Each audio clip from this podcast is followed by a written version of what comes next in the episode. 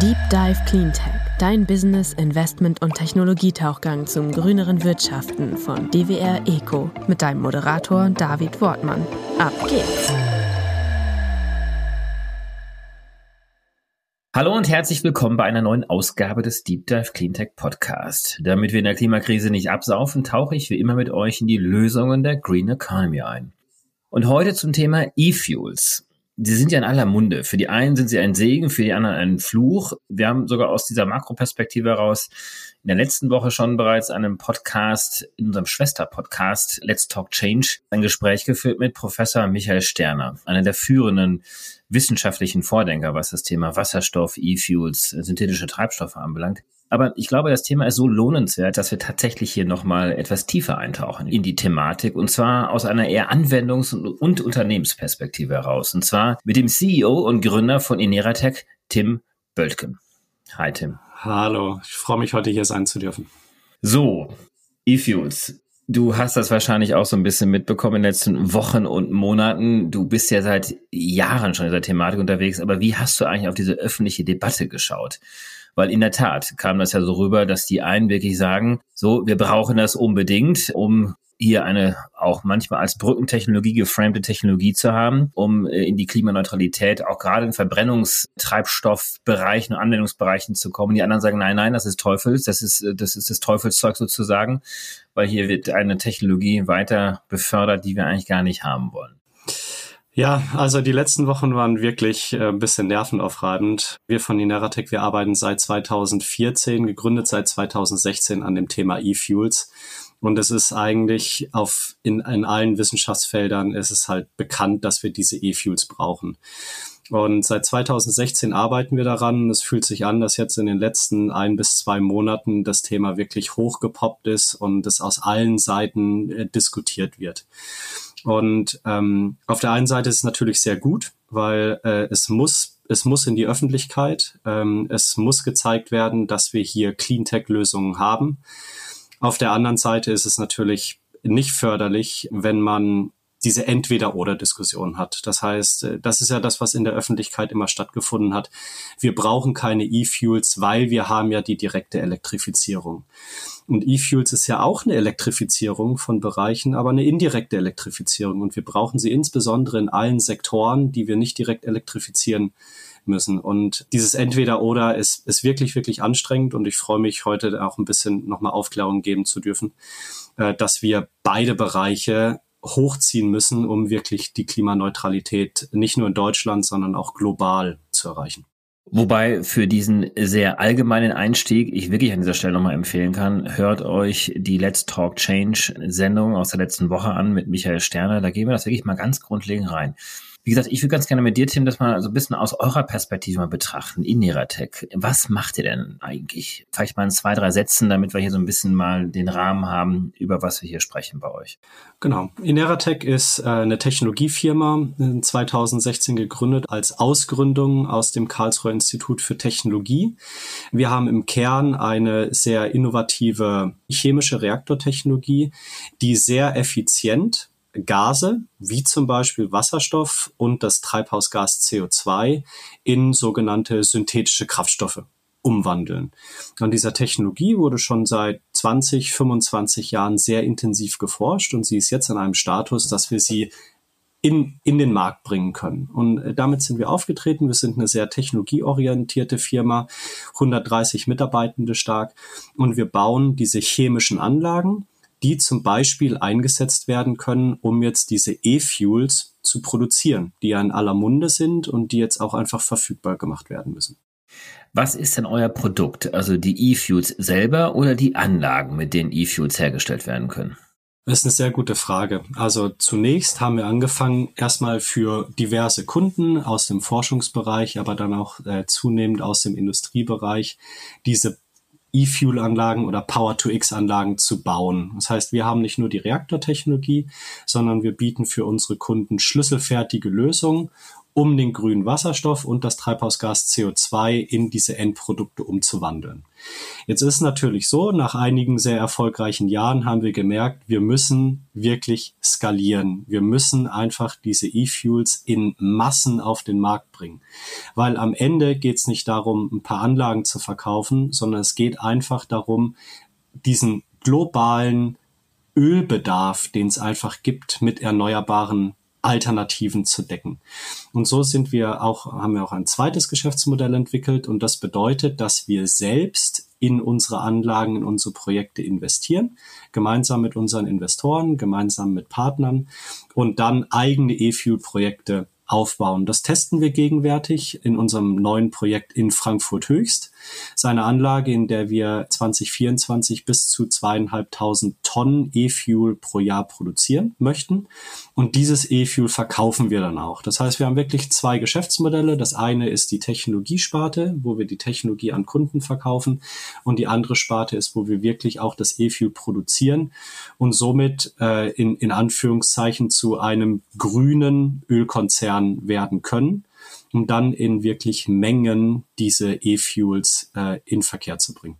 Diese Technologie kommt ja auch zum Tragen für Chemikalien. Ist das damit ein dritter Geschäftsbereich, den ihr habt, oder ordnet ihr das den quasi den E-Fuels unter oder seid ihr da gar nicht aktuell aktiv? Es geht ja wirklich darum, E-Fuels, wie der Name schon, schon suggeriert, äh, bedeutet, das ist ein Kraftstoff, den ich wieder verbrenne. Ich selbst bin Verfahrenstechniker. Ich sehe es natürlich sehr also nicht so gerne, wenn das Zeug wieder verbrannt wird und wir dadurch maximal ein CO2-neutrales Produkt erzeugen können, weil wir recyceln das CO2. Bei der Verbrennung wird das CO2 aber wieder freigesetzt. Das heißt, es ist maximal CO2-neutral. Wenn ich jetzt aber natürlich die stoffliche Nutzung betrachte, das heißt, ich mache aus diesen E-Fuels einen Rohstoff für die chemische Industrie. Ich denke dabei an ein Naphtha, was ähm, wirklich in die Basischemikalien eingebracht werden kann. Naphtha sind, sind kurzkettige Kohlenwasserstoffe, verzweigt, die aber wieder in der chemischen Industrie zum Beispiel in einen Steamcracker geführt werden können, um, um daraus dann Olefine und Polymere zu machen oder die sehr langkettigen Kohlenwasserstoffe, die wir auch erzeugen, ähm, das sind sogenannte Wachse, die ersetzen natürlich dann ähm, äh, eins zu eins die wirklich schweren Rohölrestbestände, die wir aber brauchen für die pharmazeutische Industrie, für die Kosmetikindustrie, für Farben, Lacke. Also der Anwendungsbereich ist einfach so weit. Und das sind alles Bereiche, die ich nicht direkt elektrifizieren kann. Ich kann mit einem Elektron kann ich nun mal einfach kein stoffliches Produkt herstellen. Und das ist sicherlich auch was, wo diese E-Fuels gebraucht werden, um unsere chemische Industrie zu defossilisieren. Ich kann sie nicht dekarbonisieren, weil der Kohlenstoff ist einfach ein, ein, ein Grundstoff. Ich meine, es ist einfach da. Selbst wir bestehen aus Kohlenstoff. Wir werden diese Industrien nicht dekarbonisieren können. Deswegen sprechen wir von defossilisieren. Mhm. Und das ist auch das, was ich eingangs meinte. Es geht gar nicht darum, direkte Elektrifizierung versus indirekte Elektrifizierung, sondern wir müssen defossilisieren. Direkt alles, wo es möglich ist und indirekt überall dort, wo es nicht möglich ist. Mhm. Das heißt, wir können für den Chemikalienbereich zumindest mal festhalten, äh, wenn wir es tatsächlich schaffen, ihn zu defossilisieren, denn in der Tat sind die allermeisten chemikalischen Produkte basieren ja auch auf Erdölderivaten und fossilen Chemikalien. Wenn wir es tatsächlich schaffen, diesen Bereich zu defossilisieren, dann haben wir quasi ja im Chemiesektor eine CO2-Senke geschaffen, die dann auch mithilft, äh, längerfristig auch CO2 zu binden und zu halten, weil ja keine Verbrennungsprozesse stattfinden. Korrekt. Und dann ist natürlich die Frage, wenn ich diese Produkte im Nachgang nicht wieder verbrenne, sondern ihnen ein Second Life zuführe oder sie auch irgendwo einlagere, dann habe ich wirklich äh, Produkte mit einem negativen äh, äh, Carbon Footprint. So, die CO2-Senker haben wir auf der einen Seite. Jetzt nochmal zu den Treibstoffen rüber. Da hast du ja gerade selber äh, schon angesprochen. Klar, per Definition, sie werden auch verbrannt, wenn sie genutzt werden. Aber du hast gerade das so angeteasert, das ist ja in einem geschlossenen CO2 Kreislauf passieren kann. Also damit auch klimaneutral produziert werden kann. Kannst du das mal ein bisschen nochmal erläutern? Genau, es gibt äh, in, in dem Bereich gibt's äh, den Begriff der Life-Cycle-Analyse. Das heißt, man muss sich natürlich äh, ganz genau anschauen, wie diese Kraftstoffe hergestellt werden, um dann wirklich zu sagen, sind sie CO2-neutral produziert oder sind sie vielleicht nicht CO2-neutral produziert? Und das muss man in allen Bereichen machen. Das ist auch was, was man in der Elektromobilität äh, machen sollte, um zu schauen, wie werden denn die ganzen Elektroautos geladen, mit welchem Strom. Und genauso schaut man darauf, wie diese synthetischen Kraftstoffe produziert werden. Und es gibt mittlerweile in der EU dafür jetzt diese delegierten Rechtsakte, die jetzt in den letzten Wochen ebenfalls im Zuge dieser ganzen Diskussion verabschiedet wurden. Und diese delegierten Rechtsakte legen fest, wie erstmal natürlich der grüne Wasserstoff hergestellt werden muss. Das heißt, mit welchem Strom, wie muss der Strom verfügbar sein? Mache ich das über sogenannte PPAs? Brauche ich eine direkte Leitung an den Windpark?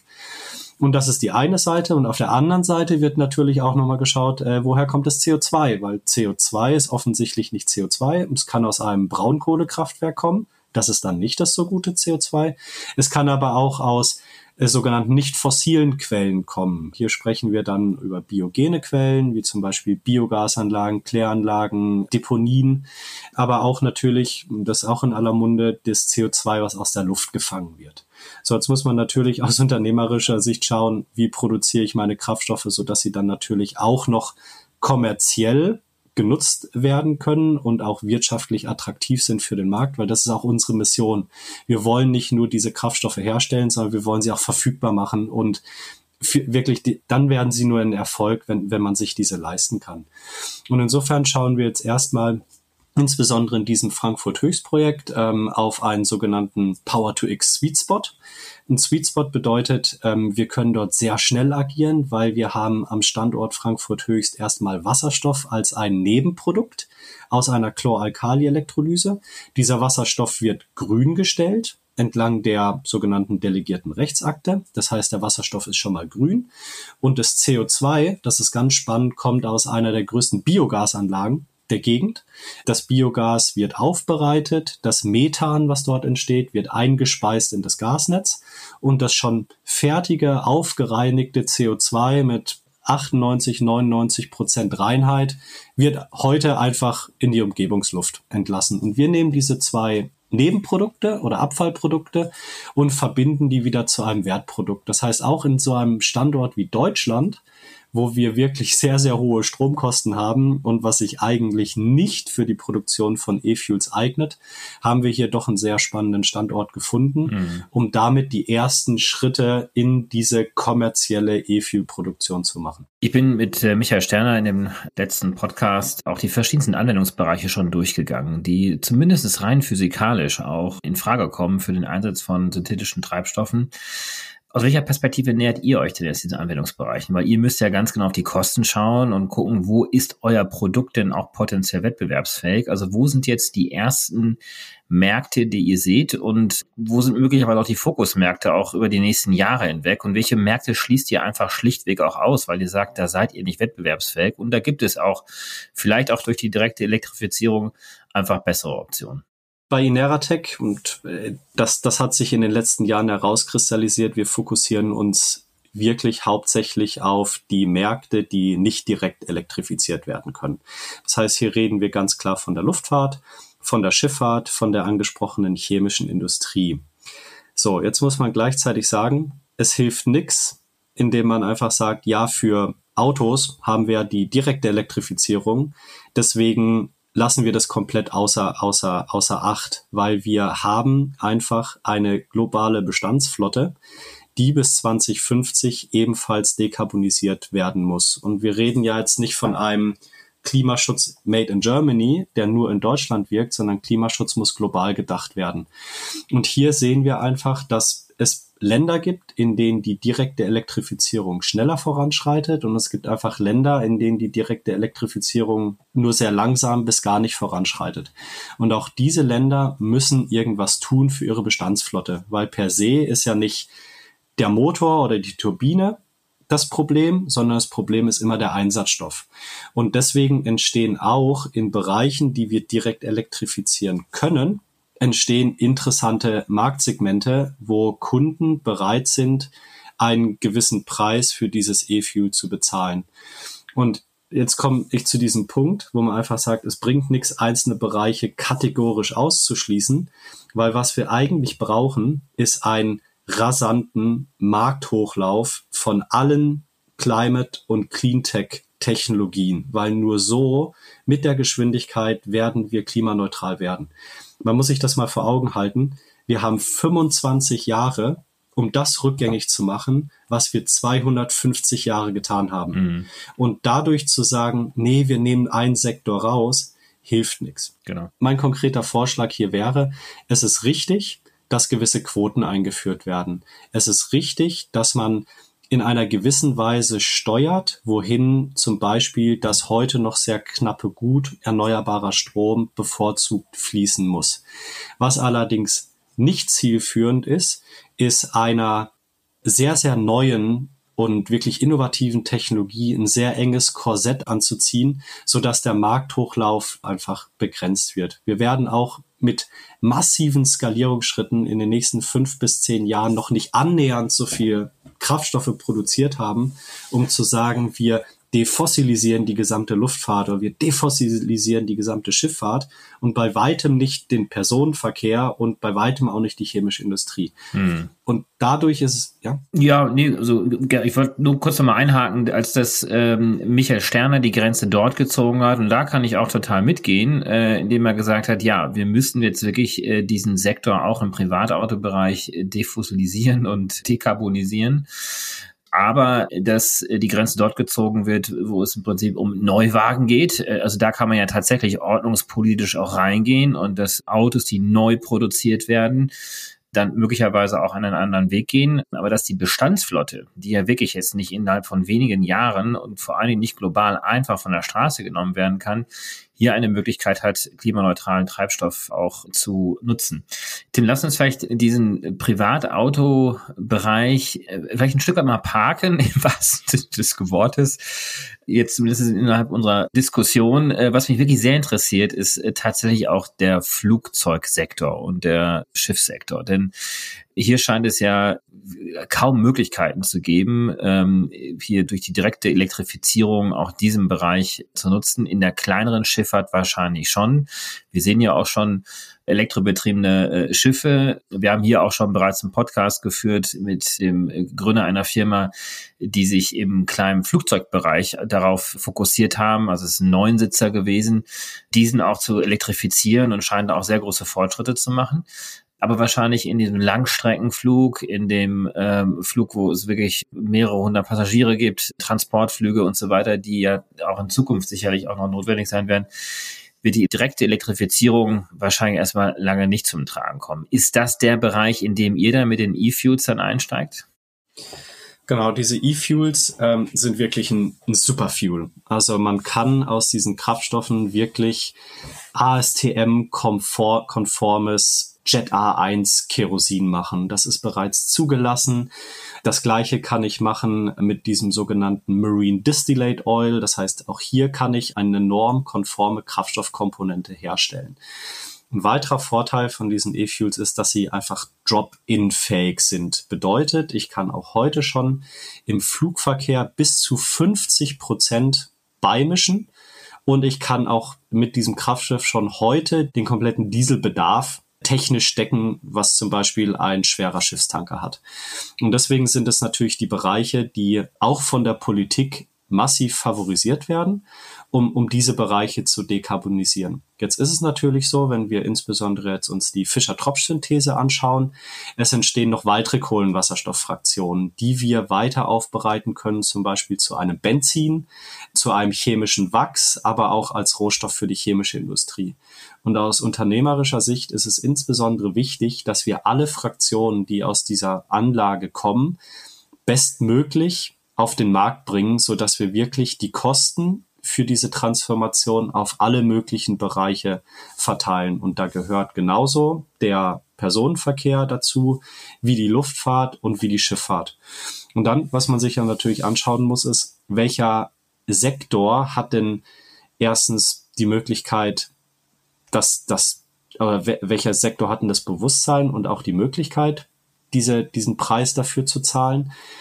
Ist es die Luftfahrt? Ist es die Schifffahrt? Ist es die chemische Industrie? Und da muss man natürlich dann immer ganz genau hingucken, in welchem Wettbewerb diese Bereiche auch stehen. Und da ist die Luftfahrt super spannend, weil Wir wissen, es gibt nichts zu debattieren, dass die Luftfahrt diese synthetischen Kraftstoffe braucht. Ja, wir können kleinere Maschinen, können wir elektrifizieren. Es wird auch sehr viel im Bereich Wasserstoff geforscht und entwickelt. Aber dieses E-Kerosin ist einfach unschlagbar, wenn es um Energiedichte geht, wenn es um Lagerfähigkeit geht, wenn es um Anwendungen bei Raumtemperatur, aber auch bei minus 40, minus 50 Grad geht. Das ist ja alles was, was bei der Luftfahrt berücksichtigt werden muss. Das heißt, da habt ihr auch bereits heute schon die technischen Eigenschaften, die es braucht. Was jetzt noch fehlt, ist die ökonomische Wettbewerbsfähigkeit. Das heißt, dass ihr ähnlich günstig herstellen könnt. Genau, also die technischen Eigenschaften haben wir. Wir haben gerade die ersten Mengen beim DLR, beim äh, Deutschen Zentrum für Luft- und Raumfahrt, die jetzt auch noch schon Turbinentests durchführen. Wir haben äh, mit Safran einen Investor, der Turbinen herstellt. Auch die wissen, wir werden auch 2050 noch Turbinen brauchen, wenn wir wir von Deutschland in die USA oder nach Singapur oder nach Australien fliegen wollen. Und deswegen ist, ist dieser Bedarf dort riesig. Es stellt sich nicht mehr die Frage nach der technischen Machbarkeit, weil die Qualitäten, die werden eingehalten, es gibt die Norm, das Ganze ist sicher. Was jetzt natürlich eine große Herausforderung ist, ist, die Luftfahrt steht in einem sehr starken internationalen Wettbewerb und die Luftfahrt tut sich natürlich sehr, sehr mhm. schwer, mhm. auch hier gewisse Regularien zu ändern um weiter wettbewerbsfähig zu bleiben. Und das ist sicherlich was, äh, da wird sich in den nächsten Jahren noch sehr, sehr viel tun. Und wir sind gespannt, wie es da weitergeht. Wie weit seid ihr jetzt rein äh, kostentechnisch? Wie groß ist der Gap zwischen dem normalen Jet-Treibstoff und äh, euren synthetischen Treibstoffen? Das, das kann man gar nicht so genau sagen. Deswegen wundert es mich auch immer wieder, wenn von Gegnern dieser E-Fuels dieser Faktor sieben bis achtmal teurer äh, genannt wird. Das ist gar nicht so, weil E-Fuels, und dafür steht das E, ist ja nichts weiteres wie eine verflüssigte Elektrizität. Das bedeutet, der Preis der E-Fuels oder die, die Produktionskosten, sagen wir es mal so, der E-Fuels hängen ja direkt damit ab, wie teuer der Strom ist, den ich reingehe. Und natürlich, wenn ich das in Deutschland mache mit 26 oder 40, 40 äh, äh, Cent pro, pro Kilowattstunde, das ist klar, dass das absolut keinen Sinn macht. Aber jetzt haben wir zwei Treiber. Das erste ist, die erneuerbare Elektrizität ist ein absoluter Siegeszug. Wenn ich die komplette, den kompletten Transport von Strom und die Infrastruktur außer Acht lasse, dann habe ich heute schon Projekte, wo wir weit unter zwei Cent pro Kilowattstunde sind für die Produktion von erneuerbarem Strom.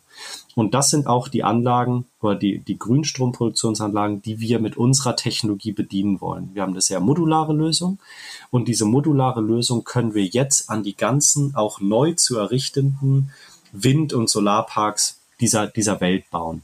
Wir sind lastflexibel, das ist sicherlich ein weiterer Punkt, äh, den wir haben in den Erneuerbaren.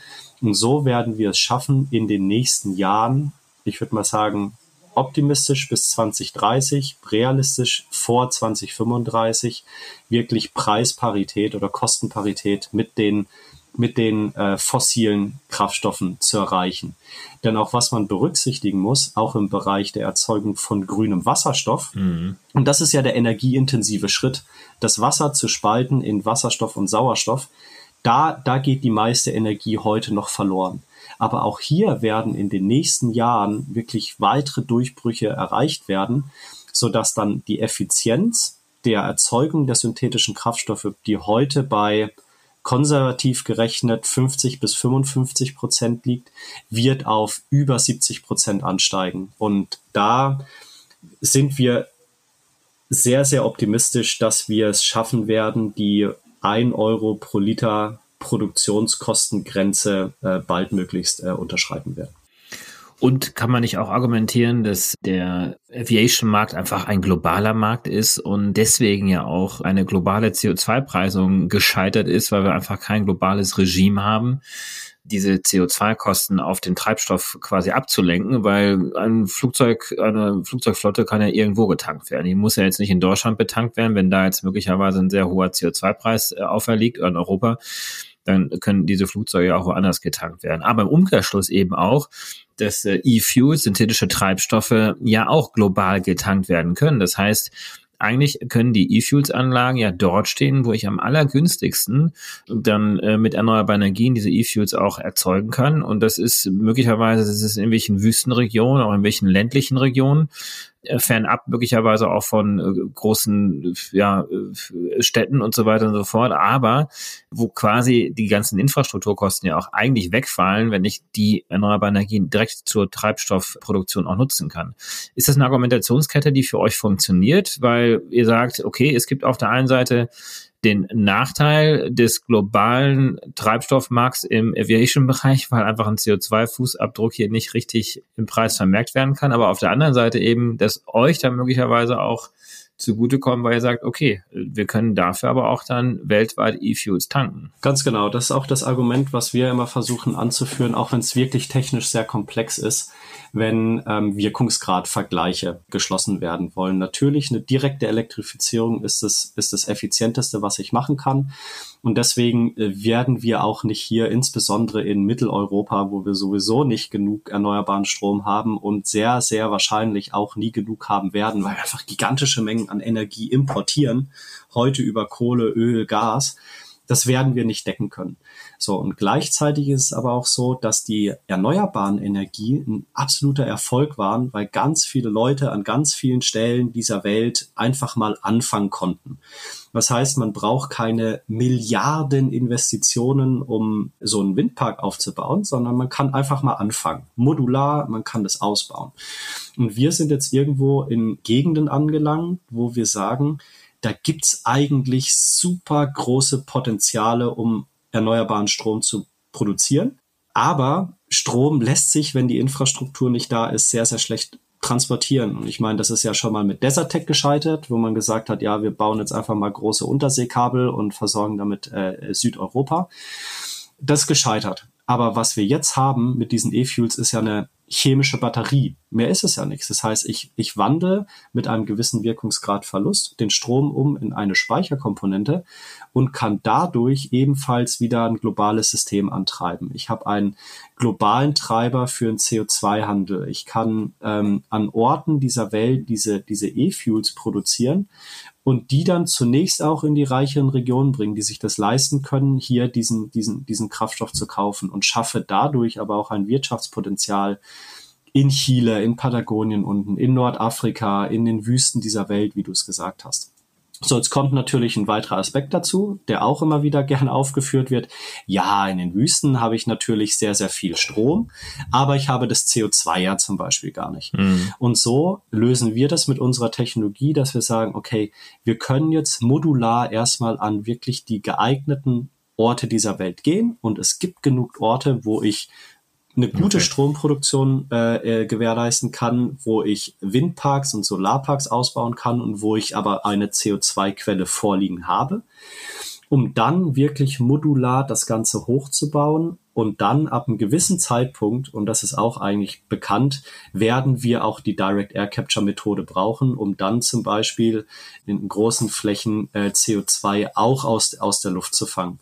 Und das ist was, was einfach parallel gedacht werden muss und irgendwann werden diese Puzzleteile zusammenpassen. Dass es technisch funktioniert, steht außer Frage. Die Anlagen haben wir schon längst gebaut mit unseren Partnern. Aber jetzt muss das Ganze natürlich dann auch wirtschaftlich Sinn machen. Wann ist denn der erste Liter klimaneutraler Treibstoff für die Flugzeuge zu kaufen auf dem Markt, beziehungsweise in einer solchen großen Menge, dass auch tatsächlich Flüge angeboten werden können in diese Richtung? Und was braucht es bis dahin jetzt noch an regulatorischen Änderungen möglicherweise?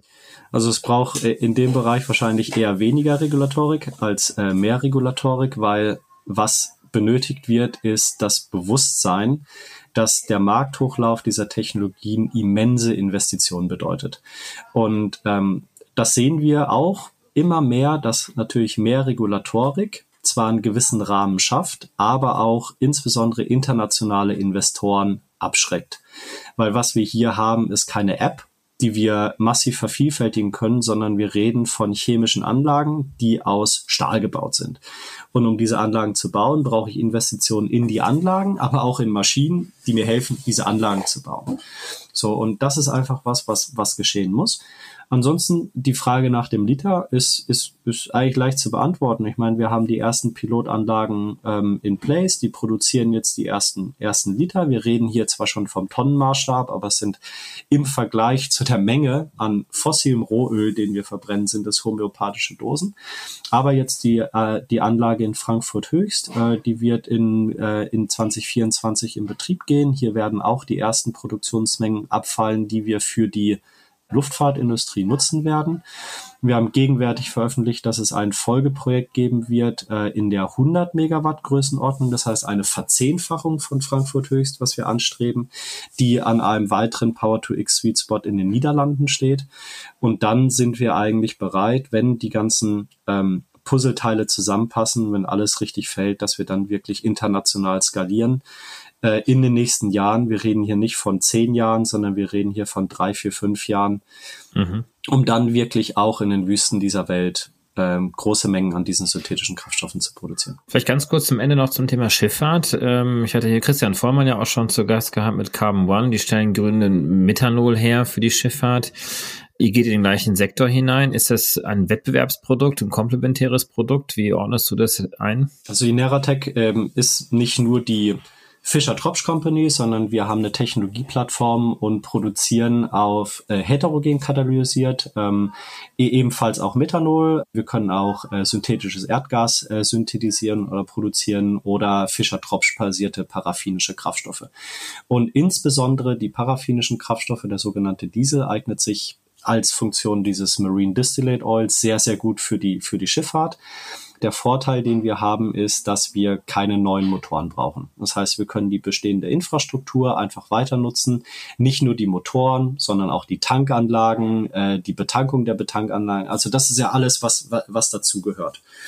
Gleichzeitig ist Methanol ähm, sehr, sehr aufstrahlend. Da wird sehr viel ähm, Hoffnung reingesetzt, insbesondere auch in der Schifffahrt. Die ganzen Motoren, die heute gebaut worden sind, äh, Dual-Fuel-Motoren. Das heißt, sie können entweder mit Methanol, aber auch mit, mit, mit Diesel betrieben werden. Und insofern sind wir hier Partner. Wir haben zum Teil auch komplementäre Investoren und wir arbeiten beide als Firma daran, wirklich auch die Schifffahrt, mhm. aber auch den chemischen Bereich äh, klimaneutral zu machen. Sehr schön. Und auch wir haben Investoren, Investoren aus der Schifffahrt, die mhm. natürlich äh, wirklich daran interessiert sind, diese, diese Kraftstoffe auch abzunehmen. Und äh, wir brauchen einfach mehr davon. Wir brauchen mehr Engagement, wir brauchen auch mehr Innovation, mehr Startups, ähm, um wirklich klimaneutral zu werden. Aber dann doch jetzt wirklich nochmal zum äh, Abschluss. Wie seid ihr jetzt aufgestellt? Habt ihr eine Investorenrunde, äh, die jetzt noch bevorsteht? Wie ist das Wachstum aktuell? Was sind die nächsten großen Milestones? Äh, vielleicht da einfach mal so ein paar Sachen nochmal angeteasert damit wir dann vielleicht dann irgendwann nochmal ein Follow-up machen können und zu schauen, wie habt ihr gegen dieses Benchmark, was du jetzt vielleicht äußern wirst, dann äh, agiert. Ja, also auch an, an alle zuhörenden äh, Investoren. Ähm, wir sind gegenwärtig in unserer B-Finanzierungsrunde. Ähm, wir haben im äh, vorletzten Jahr haben wir die A-Finanzierungsrunde gemacht, ähm, haben zwischendurch auch Honda als, als neuen strategischen Investor gewonnen und gehen jetzt in den nächsten Monaten in die B-Runde. Ähm, sehr, sehr gerne äh, kontaktieren. Mit, diesen, mit dieser Runde werden wir einige Meilensteine erreichen. Das eine ist natürlich der, die, die Fertigstellung vom Bau der Frankfurt-Höchstanlage und die Inbetriebnahme im Jahr 2024. Ausbau der, der, der Serienreife, der weiteren Skalierung unserer Technologie ähm, für die nächsten 100 Megawatt Projekte, die, die anstehen. Und dann äh, idealerweise der globale äh, Rollout unserer Technologien. Äh, wir sind gegenwärtig im Kernland Europa aktiv, von Finnland bis, äh, bis, bis äh, nach Spanien runter. Allerdings ergeben sich gegenwärtig riesige globale Chancen in den USA, in Chile, in Australien. Und da brauchen wir wirklich frisches Kapital, um hier anzugreifen. Tim, entlassen wir uns beide gegenseitig ins Wochenende. Ganz herzlichen Dank für dieses äh, wirklich tolle Gespräch. Ich glaube, es ist einfach nochmal ganz gut, auch aus Unternehmensperspektive zu verstehen, wo das Thema steht. Wir bleiben garantiert im Kontakt, um auch dieses Thema weiter voranzubringen. Herzlichen Dank und viel Erfolg euch. Wir werden uns sicherlich bald wiedersehen. Bis dann, Tim. Ciao. Vielen Dank. Schönes Wochenende. Ciao, ciao. Zeit zum Auftauchen. Wir hoffen, dir hat's gefallen. Wenn's so ist, würden wir uns sehr über eine positive Bewertung und dein Abo freuen. Und falls du noch tiefer ins Thema eintauchen möchtest oder Kontakt zu unseren GesprächspartnerInnen suchst, kannst du dich über www.dwr-eco.com ganz einfach bei uns melden. Dieser Podcast wird von DWR Eco produziert, deiner internationalen Cleantech-Beratung für Markt- und Geschäftsstrategien, Politik, PR und Kommunikation.